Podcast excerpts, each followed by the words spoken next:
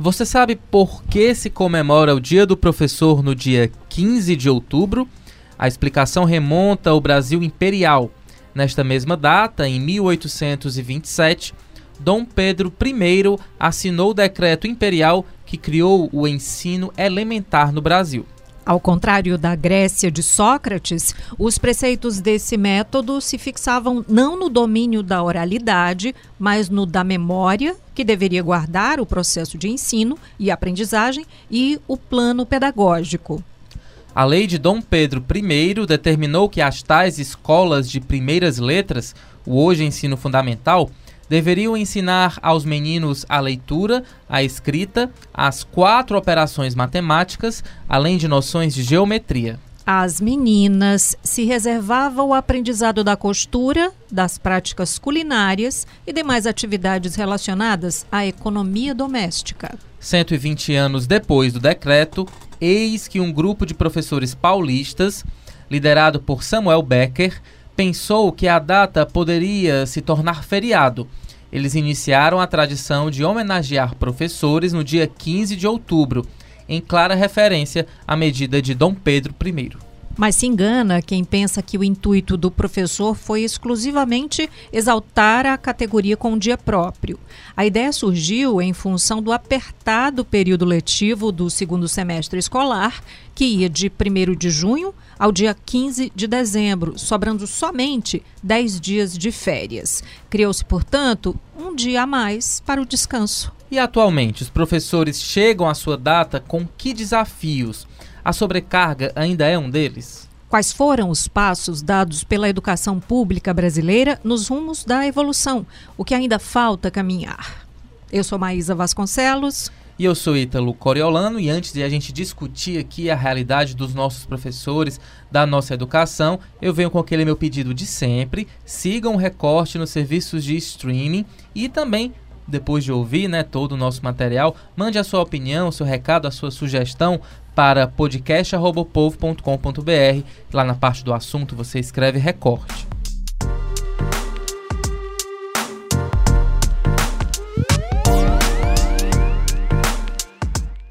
E hoje a gente tem aqui no estúdio o repórter de cidades do o Povo, Ítalo Cosme. Oi, Ítalo, bem-vindo. Oi, Maísa. Oi, Ítalo Coriolano. Obrigado. E a professora e membro da Fundação Demócrito Rocha, Ana Cristina Barros. Oi, professora, bem-vinda. Oi, Maísa. Tudo bem? Tudo bem? Vamos falar de um assunto maravilhoso que é educação. Sim. Professora Cristina, a gente sabe que é, as transformações né, na educação, entre outros fatores, né, elas passam pela valorização dos professores. Nesse aspecto, o que nós mudamos? De fato, há essa valorização? Olha, é, a gente pode a gente pode avaliar sobre vários aspectos, né? Essa questão da valorização do professor. A gente vê que teve mudança substancial, a gente percebe que na educação que a gente tem é, do modelo educacional tradicional da escola fundamental, que a gente falou aqui das origens, né? Do uhum. ensino médio, da própria educação superior, a gente percebe a evolução nesse processo de aprendizagem. O professor não é mais o detentor único do conhecimento naquele ambiente de aprendizagem. Existe uma troca, se favorece, é necessário que se favoreça isso, que se observe o que mais naquele ambiente eh, de aprendizagem a gente pode trocar. Então ele não está só num pedestal como era antigamente, inclusive até o local onde ele ficava na sala de aula era mais elevado, exatamente para essa postura. Então a gente percebe que o professor passou a ter uma posição mais de orientador desse processo de educação. Mas, eh, por outro lado, a gente tem notícias péssimas que remotam assim a um retrocesso nessa valorização, né? de desconsiderar o professor tanto na sua, é, a sua reverência que a gente dá em relação à remuneração, em relação à sua, a, a sua segurança em sala de aula, o desrespeito que a gente vê, né? a, a questão da, da própria autoridade, né? as pessoas falam, muitas vezes você vê situações em que alunos se colocam na condição de, de mandar nesse processo, de achar que ele é o dono disso. Né? É, você vê alunos que, por exemplo, em escolas que, por exemplo, é, podem pagar, eles, eles, chegam a afirmar que eu estou pagando por isso, você tem, você que tá, eu, eu que lhe contratei, você que tem que me servir. Então, é, existe uma distorção muito grande nesse papel do professor ainda e que precisa ainda ser valorizado e retomado na, na sua essência desse processo condutor é, de facilitar né, a, a educação de todos que estão ali envolvidos. Bem, como a professora falou, a realidade no Brasil ainda é realmente muito delicada. Há um problema de ordem cultural que resulta na falta de respeito ao professor? Há também desafios estruturais. Em que medida esses dois problemas dialogam?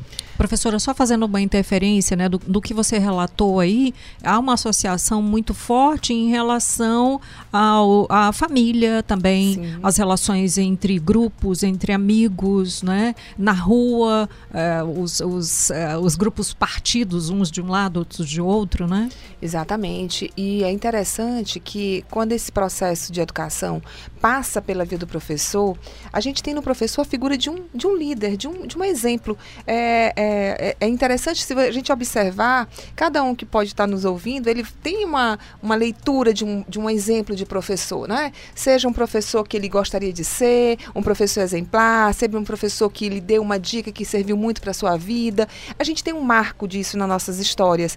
Isso é interessante porque o papel do professor ele passa por isso e deveria passar sempre. Né? Infelizmente, tem vários aspectos. Você citou o aspecto cultural que você está retomando aqui, o ambiente em que a gente está é, vivendo muitas vezes uma condição é, socioeconômica é, condiciona ao professor a ter muito cuidado, a se precaver, a ter medo de ir para a sala de aula, a se sentir ameaçado exercendo o seu, seu ofício, né, o seu prazer de dar aula.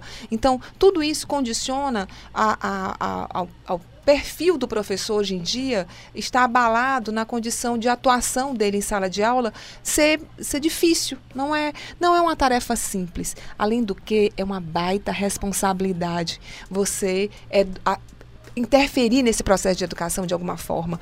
Um professor, eu me lembro quando eu passei no concurso da universidade, eu fiquei muito feliz, mas ao mesmo tempo fiquei muito preocupada, porque para mim é uma responsabilidade enorme. É, por mais, não importa o teor, mais ou menos, mas você de alguma forma interfere no processo de construção da personalidade, do caráter, de quem está ali na sua frente lhe dando um pouquinho de atenção. Então, se você tem, assume essa responsabilidade, se você sabe que isso é um poder, você pode usar isso de uma forma que venha construir uma sociedade mais, mais justa, mais bonita, mais feliz, com pessoas, com cidadãos que realmente possam contribuir para que ela seja melhor. É um papel brilhante do professor. Bom, você falou aí, né, quando fez concurso, né, para ensinar na universidade, e aí a gente fica pensando nos professores que formam outros professores, né? Como é hoje a realidade da academia? Oferece ou não um bom preparo para os futuros docentes? Olha, recentemente eu estava conversando com um colegiado aí dos professores, a gente estava comentando sobre isso. É, o quanto a gente precisa se aproximar mais da realidade. E isso é um fato. Né? A gente sabe que existe um esforço, é, de uma forma geral, os ambientes acadêmicos eles estão ainda tem uma precariedade em relação a essa, essa atualização com que a gente tem de modernidade, no que a sociedade tem evoluído. É, mas a gente precisa entender que essa interação ela tem que acontecer nesse processo de formação desses professores, no caso que a gente está falando aqui, seja qual, qualquer que for o profissional que a gente está formando, um administrador, um médico, um advogado, em si, um professor está lá para formar um outro professor. Ele tem que estar antenado com esse mercado, ele tem que, ele tem que estar vendo o que está acontecendo para trazer para a sala de aula, para que essa interação seja mais próxima do que é na real. É, não dá para a gente viver no mundo só teoricamente, lá na sala de aula você vai ver isso, você vai ter isso. Não, você tem que fazer a experiência acontecer. Quanto mais você conseguir fazer isso para que quem possa ser o próximo professor está se formando para isso, para que ele possa ter essa, essa vivência de o que é um ambiente de, de educação, de aprendizagem, que ele possa exercer isso, quanto mais você puder oportunizar nesse processo de formação, mais eu acredito que teremos professores melhores formados. Claro que a gente tem que levar em conta todas as novas tecnologias que surgiram, que modificaram esses processos, que não é mais como era antes. De fato, o professor tem que, ser, tem que se modernizar, ele tem que estar antenado com a forma de se comunicar, ele tem que estar antenado com a forma de interagir, ele tem que buscar novos mecanismos, no, novas tecnologias que facilitem isso. É, ele não pode se distanciar do quanto a sociedade evoluiu para que ele possa realmente ter profissionais formados adequados a essa realidade. Então, Professor... só aproveitando mesmo a deixa da professora, você traz a matéria hoje sobre ensino à distância, né? E que as tecnologias ajudam bastante. É, muda, né, o papel do professor e muda que você entra a questão do tutor, deixa de ter esse contato direto com o professor ali, deixa de ter essa interação com, com os seus pares na sala de aula para se entrar no ambiente virtual, né? Então há uma, há uma, uma mudança na forma daquilo, tudo que a gente aprende ao, nosso, ao longo da nossa vida, a forma como a gente lida com o professor, a nossa interação do dia a dia é, muda. Então acho que é, a gente precisa se adaptar a essa realidade, mas é, tendo é, a nova te as tecnologias como aliadas, né? Não também deixando a figura do professor de lado que é de suma importância, né? É um Pensar recurso. é um recurso, pensar numa forma de incluir. E aí é só para é, fazer o um comentário a partir da fala da professora professora Ana Cristina, é, o professor ele precisa ter o tempo, o tempo de planejar, de executar, de avaliar e de se, de se atualizar. Né? Não adianta é, a gente é, pensar que ele deve fazer tudo isso, mas dar 20 turmas para ele cuidar, 10 turmas, ter 500 uma alunos, né? é uma sobrecarga, porque ele precisa ter essas quatro etapas bem divididas para que ele consiga também é, passar o conteúdo e fazer com que os alunos aprendam, né, que ele consiga é, mensurar aquilo que os alunos estão aprendendo. É, é, interessante porque a gente vê nessa dificuldade né, que a gente falou socioeconômica, é, o professor tem que se manter. Uhum. Ele tem que buscar alternativas de poder ter uma renda que é baixa na condição de, de da importância que a gente tem aqui do, do professor, você vê que em outros locais isso já é, é diferente.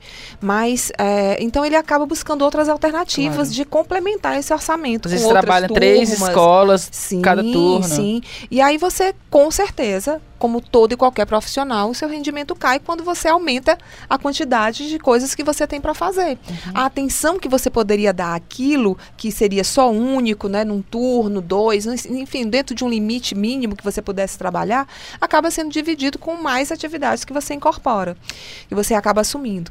É, é interessante porque quando a gente fala de qualidade, a gente tem que considerar a interação que o professor precisa ter com o seu ambiente escolar com seu ambiente de aprendizagem. Não é só em casa ele elaborar um plano de aula, ele fazer um roteiro do que vai utilizar, dos livros que ele vai selecionar para poder indicar para os alunos, ou até do recurso que ele vai utilizar, um data show, um slide, um, enfim, seja qual for a ferramenta, um filme. Não, não é só isso. Ele tem que conhecer aquele ambiente o, mais, o máximo que ele puder, interagir com aquele ambiente de aprendizagem, ou seja, quando eu falo ambiente, as pessoas que estão nesse ambiente propriamente dita, né, saber quem são aqueles aqueles, aqueles alunos, o que é que eles precisam, entender que cada um é único. A gente trabalha, é, é muito comum a gente falar nessa, nessa mudança, né, de trabalhar a singularidade, né, de perceber as pessoas individualmente. A gente, a gente tem discrepâncias de aprendizagem na sala de aula, nós somos todos iguais. Né? E isso Professora, tem que buscar a valorização disso. Você falando dessa singularidade, e eu lembrei do, do exemplo de uma amiga que, por esses dias, ela falava que foi visitar umas escolas, né, buscando escola escola, mudou de, de bairro, enfim, precisava de uma escola mais perto, né, para o filho é, de sete anos, salvo engano. E ela disse que ficou muito chocada quando entrou numa escola e a turma de crianças daquela idade ali era de mais de 30 alunos e a professora usava microfone na sala de aula. Nossa. É. Como é que você dá conta da singularidade de 30 crianças sozinha numa sala de aula? Nessa faixa etária, então. Imagina, né? Sim. É difícil, né? É, qual, qual, qual, é o distanci... Imagina o grau de distanciamento que tem uma professora uhum. que numa sala de crianças dessa idade, né? Ela tem que usar um microfone. Daí você já tem uma foto, e ela já um retrato. Usa justamente para tentar é, minimamente se preservar, né? Porque uhum. ela está usando um mecanismo para amplificar aquela voz que às pra vezes ser, falha, ter o alcance, falta, né? Ela fica doente. E não né? é uma situação isolada, né? Muitos professores, eu pelo menos no meu ensino médio, da escola profissional, meu professor de história, ele usava o microfone. Hoje ele já está afastado Estado, trabalha na, na, na biblioteca, mas é, é preciso olhar também para a saúde do professor, sim, né? Sim, sim. Uhum. É, é, nós temos, olha, é, se você imaginar, eu só vou retomar o que a Maísa falou em relação da, dessa aproximação né, com, do aluno. Quando a gente entende que naquele ambiente nós temos pessoas diferentes, a gente tem pessoas que é, têm discrepâncias para mais e para menos no processo de aprendizagem. O que é que existe uma tendência natural? É você em tudo. É trabalhar com a mediocridade, né? Tra trazer todo mundo aqui para a condição mediana. É mais fácil para o professor fazer isso. Então, ele, é, é, no sistema educacional tradicional, a gente vê muito essa tendência de buscar para que todo mundo esteja numa régua, todo mundo igual, o máximo possível você vê as séries que a gente passa. Às vezes um, ele, ele tem um desempenho excelente em, em, várias disciplinas, em uma não tem, mas ele fica retido por conta da, naquela disciplina, naquele, naquela série, naquele ano. Então, é, é um processo muito arcaico ainda de, de entender essa singularidade. Mas, de fato, isso mostra a percepção que a gente tem que ter na formação dessas pessoas de respeitar as diferenças. E aí a gente cai para tudo que a gente tem questionado hoje em dia, né? É, da diversidade, de entender que são as pessoas que estão ali, os níveis em que elas se encontram no processo de aprendizagem, da interação que o professor precisa ter nesse processo para conhecer essa realidade, senão ele fica, ele programa a aula e executa igualzinho que ele programou. E não é assim. É, a gente tem que ser não surpreendido, é assim. né? Principalmente pelo erro. Eu acho que é, antes de eu, de eu estudar jornalismo, eu passei um tempo é, cursando licenciatura em matemática. E aí eu participei de um projeto que era o Círculo da Matemática, apoiado pela TIM e pela Universidade Harvard, que é, partia do erro e toda, e toda aula que a gente ia, é, a partir das indagações dos alunos, do questionamento dos alunos e estimulando esse processo de investigação, é que a aula era conduzida. O professor é como um mediador a partir dos diálogos dentro da sala de aula. Isso, né? isso isso remonta lá ao princípio, né? Que tinha o, o, uma espécie de orador, né? Sim. E aí era, era, era uma conversa, era uma roda, né? Exatamente. Partir da provocação, né? E, e só complementando, eu acabo me empolgando porque eu acho tão, tão bom quando você vê o papel de um professor que estimula esses potenciais, né? Que vê as pessoas enquanto pessoas. Então a gente descobre lideranças, descobre potencialidades, pessoas que têm perfis para uma coisa que não é aquilo que você está propriamente ensinando e ela se descobre em outras coisas. É, quando você permite isso, o processo ele é muito mais é, genuíno de aprendizagem. Existem modelos já trabalhados em vários locais do mundo.